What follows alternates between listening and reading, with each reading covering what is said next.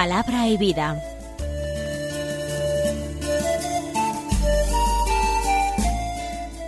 Con el padre Manuel Horta desde Sevilla.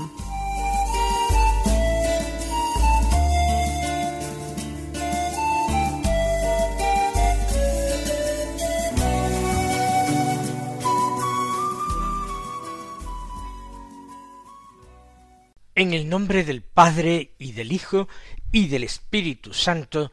Amén. Alabados sean Jesús y María. Muy buenos días, queridos amigos, oyentes de Radio María y seguidores del programa Palabra y Vida. Hoy es el lunes de la tercera semana del tiempo ordinario.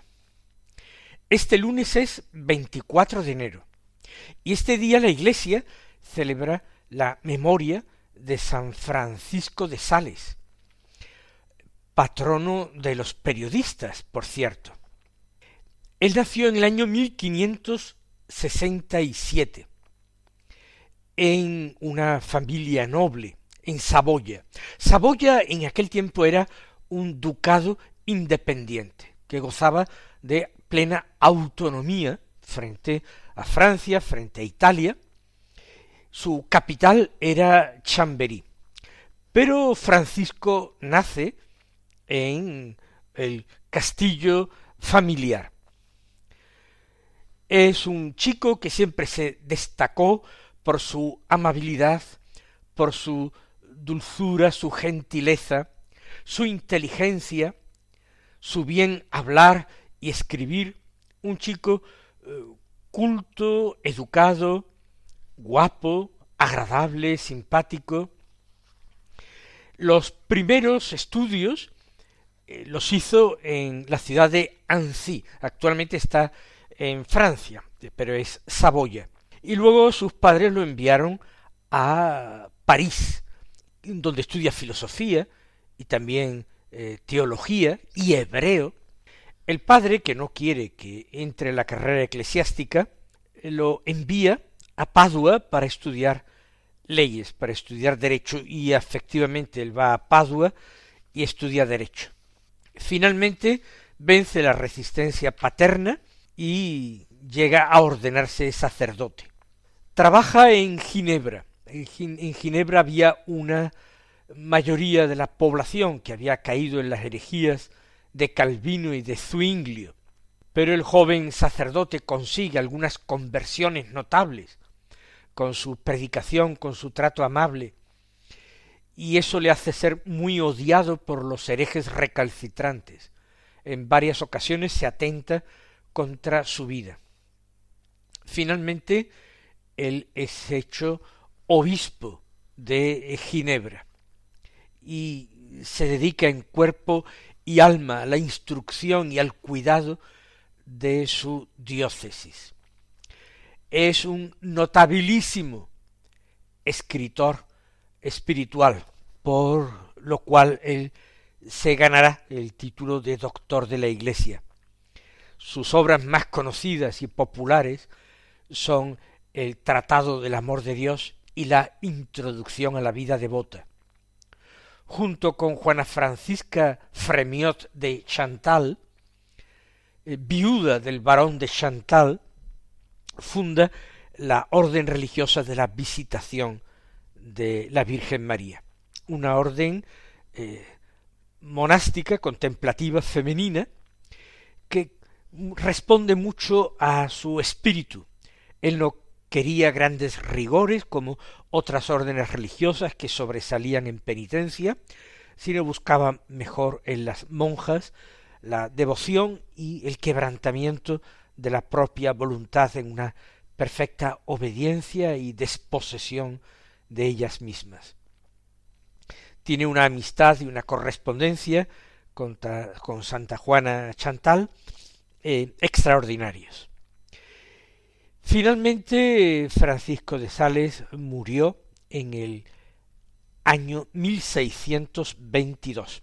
Murió un 28 de diciembre en Lyon, en Francia, pero le había dejado dispuesto que eh, enterrarse en el convento de la Visitación de Annecy, y finalmente se le dio sepultura en Annecy un 24 de enero del año siguiente, de 1622.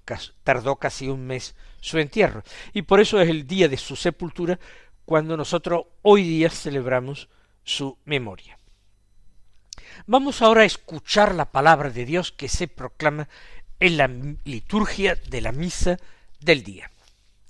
La primera lectura ya sabemos que es del segundo libro de Samuel, del capítulo 5, los versículos 1 al 7 y el versículo 10. Dice así este texto.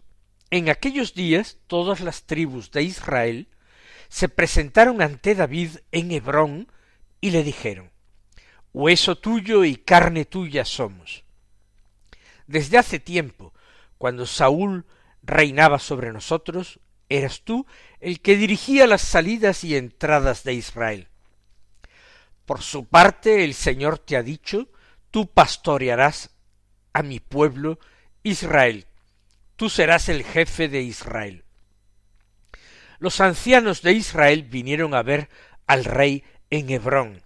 El rey hizo una alianza con ellos en Hebrón, en presencia del Señor, y ellos le ungieron como rey de Israel.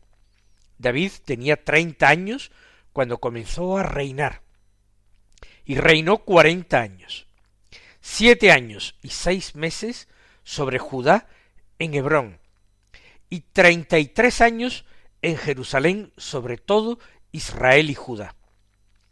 David se dirigió con sus hombres a Jerusalén contra los jebuseos que habitaban en el país. Estos dijeron a David, no entrarás aquí, pues te rechazarán hasta los ciegos y los cojos. Era como decir, David no entrará aquí. Pero David tomó la fortaleza de Sión, que es la ciudad de David. David iba engrandeciéndose, pues el Señor Dios del universo estaba con él. En este texto sencillo que informa de una serie de detalles históricos, nosotros vamos a reflexionar y vamos a meditar cómo Dios se vale de los acontecimientos de la historia, de esa historia que el mismo Dios dirige sabiamente para llevar a cabo sus planes. David es miembro de la tribu de Judá. Por tanto, su fulgurante éxito, sus brillantes triunfos contra los enemigos de Israel, toda esa fama que le había eh, dado en su adolescencia derrotar a eh, Goliat, el gigantesco filisteo, todo esto juega a su favor, para que le sea reconocido lo que él quiere y ambiciona ya, que es la corona del pueblo de Dios, la sucesión plena de Saúl. Así como Saúl respondió a una exigencia del pueblo que lo pidió así a Samuel, nómbranos un rey. Lo de David no fue tan sencillo y tan claro. David se fue imponiendo poco a poco. Por eso él gobernó la tribu de Judá primero, como dice este texto, durante más de siete años, siete años y medio. Y sólo después de ese tiempo y porque los hijos de Saúl, que ostentaron brevemente el trono, eh, sucediendo a su padre, fracasaron, fueron asesinados, etc. Solamente entonces todo el resto de Israel decidió eh, no, separarse y darle obediencia a David y seguir siendo un reino unificado como en tiempos de Saúl. Como ven ustedes, Dios no tiene prisa y va llevando adelante sus planes eh, pausadamente. Fue precisa la monarquía para que el Mesías de Israel fuera rey y descendiente de reyes, porque él, el Mesías, resucitado de entre los muertos, había de ser constituido por Dios, rey universal, Rey de todas las obras salidas de las manos de Dios, de la creación entera, Señor eterno, Rey universal. Por tanto, convenía que el pueblo santo ya lo esperara como rey, como rey que debía venir a salvar al pueblo, a librarlo de los enemigos. Todo esto para que fuera ese Mesías esperado, figura del plan que Dios iba a tener de la redención de los hombres. Empezando por el pueblo de Israel. El pueblo de Israel ya era figura de la iglesia, porque el pueblo de Israel era el pueblo amado y predilecto, el pueblo al que se le entregaban las primicias de la salvación. Y la iglesia habría de ser, en la nueva alianza, el nuevo pueblo de Dios, a quien se le entregara los méritos de la salvación del Señor Jesucristo, y pueblo de redimidos, que mostrara al mundo entero la salvación de Dios que se ofrecía a todos. Porque todos están llamados a entrar en la iglesia de Dios. Así no lo afirman todos, ni siquiera todos los católicos. Hay quienes afirman que este llamamiento de Dios a formar parte de la iglesia no es a todos los hombres. No vamos a entrar en una discusión teológica en que entrarían conceptos tan difíciles como la predestinación. Pero hemos de decir que todos los hombres han sido llamados por Dios al conocimiento de la verdad y a salvarse. Y que Dios ofrece estos medios de salvación y estos medios de conocimiento de la verdad plena en la Iglesia católica. La Iglesia católica es la Iglesia de Dios, la única Iglesia verdadera.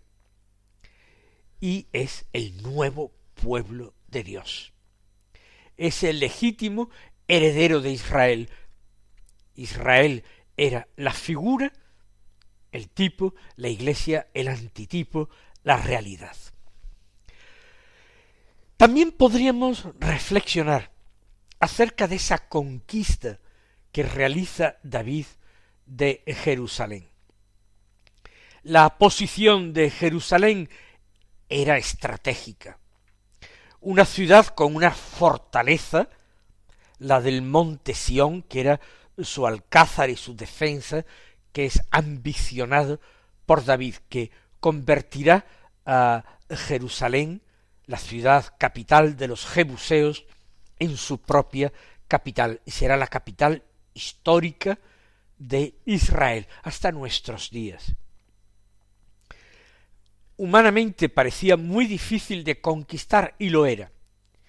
Y la Biblia nos contará de qué manera concreta conquistó con astucias David eh, Jerusalén. Pero lo cierto es que la conquistó y se mantuvo hasta la destrucción de Jerusalén por Nabucodonosor y la deportación de los judíos y la pérdida definitiva de su independencia de Israel, una pérdida de independencia que dura hasta nuestros días, hasta el, hasta el siglo XX, que es cuando se constituye el Estado de Israel, aunque no puede tener al principio la capital en Jerusalén, sino en Tel Aviv, hasta que lo consiguen los judíos trasladar la capital a Jerusalén. Bueno, pues los planes de Dios también entra esto. Y Jerusalén se convierte también en figura, pero figura del cielo. El cielo es verdaderamente la capital de la iglesia. La capital de la iglesia no es Roma, porque realmente el rey de la Iglesia es Cristo, no es el Papa. El Papa es un vicario que reside en Roma como obispo, pero nuestro verdadero Rey es Cristo y nuestra verdadera patria el cielo. Esa es nuestra capital, eh, el lugar donde tenemos que tender. Por eso Juan en el Apocalipsis la llama la Jerusalén celeste, esa que es don de Dios, regalo de Dios, regalo inmerecido de Dios a los hombres pecadores y lavados en la sangre del Cordero. Así pues, la Sagrada Escritura y estos libros del Antiguo Testamento y estas viejas historias nos están hablando de realidades históricas que son figura de la realidad plena que un día habría de venir y que nosotros estamos viviendo.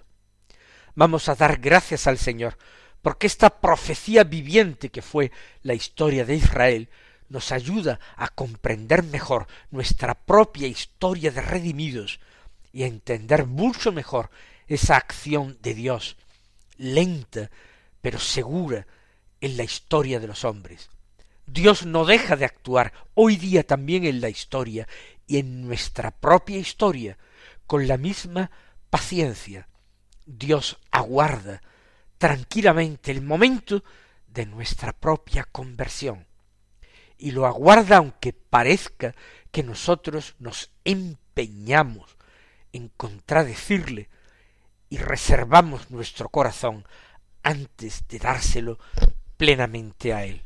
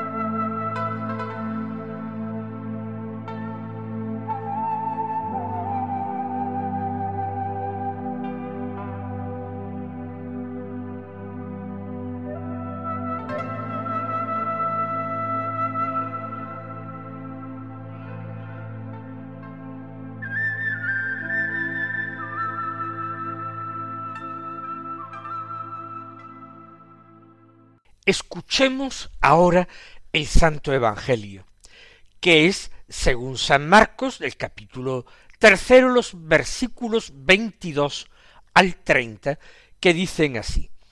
En aquel tiempo los escribas que habían bajado de Jerusalén decían, tiene dentro a Belcebú y expulsa a los demonios con el poder del jefe de los demonios. Él los invitó a acercarse y les hablaba en parábolas. ¿Cómo va a echar Satanás a Satanás? Un reino dividido internamente no puede subsistir. Una familia dividida no puede subsistir. Si Satanás se revela contra sí mismo para hacerse la guerra, no puede subsistir, está perdido. Nadie puede meterse en casa de un hombre forzudo para arramblar con su ajuar si primero no lo ata. Entonces podrá arramblar con la casa.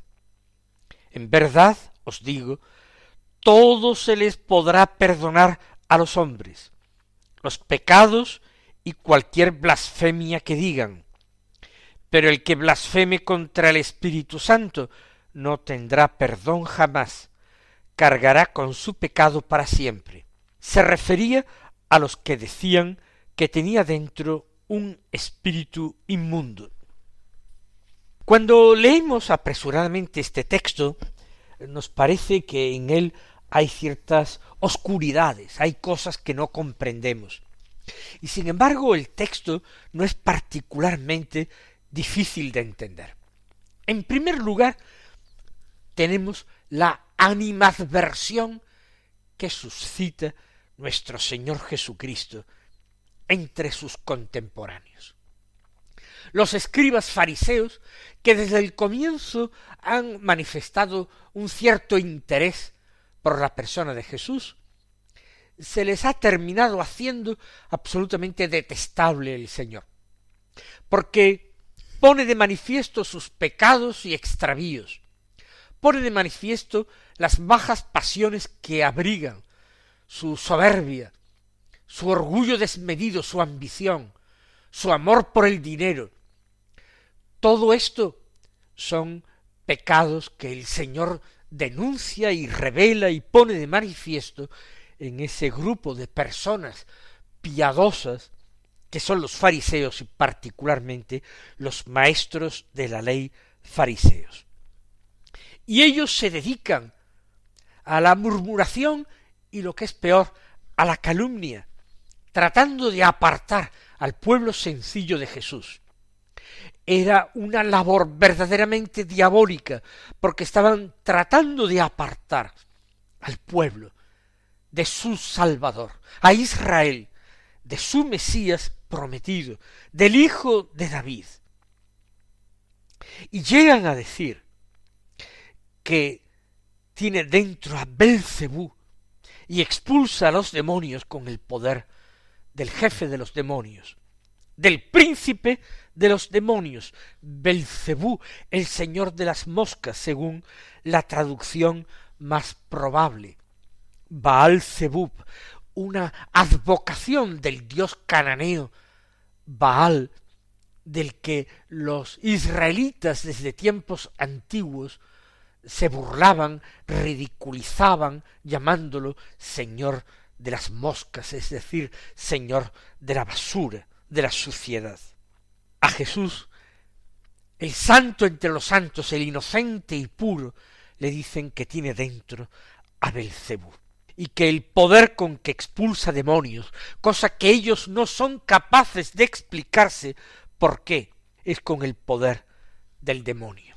Jesús desmonta esta argumentación desde la lógica más impecable. ¿Cómo el demonio se va a hacer la guerra a sí mismo? ¿Cómo el demonio va a dedicarse a expulsar demonios?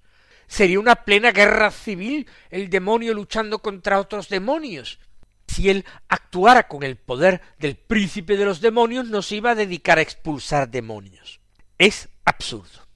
Jesús es el que ha venido a atar al diablo comparado a un hombre forzudo para arrancarle su ajuar, para arrebatarle esa casa que no pertenece sino a Dios. Y el pecado contra el Espíritu Santo del que habla Jesús se comprende ahora perfectamente. Atribuir al demonio las obras de Dios en favor de los hombres, liberando a los hombres. Eso es una blasfemia, es un insulto contra Dios. Y uno que afirma semejante cosa, que la salvación de Dios es obra del demonio, ese hombre se está cerrando las puertas de la salvación. Por eso dice, ese pecado no tendrá perdón jamás. Mis queridos hermanos, que el Señor os colme de sus bendiciones y hasta mañana si Dios quiere.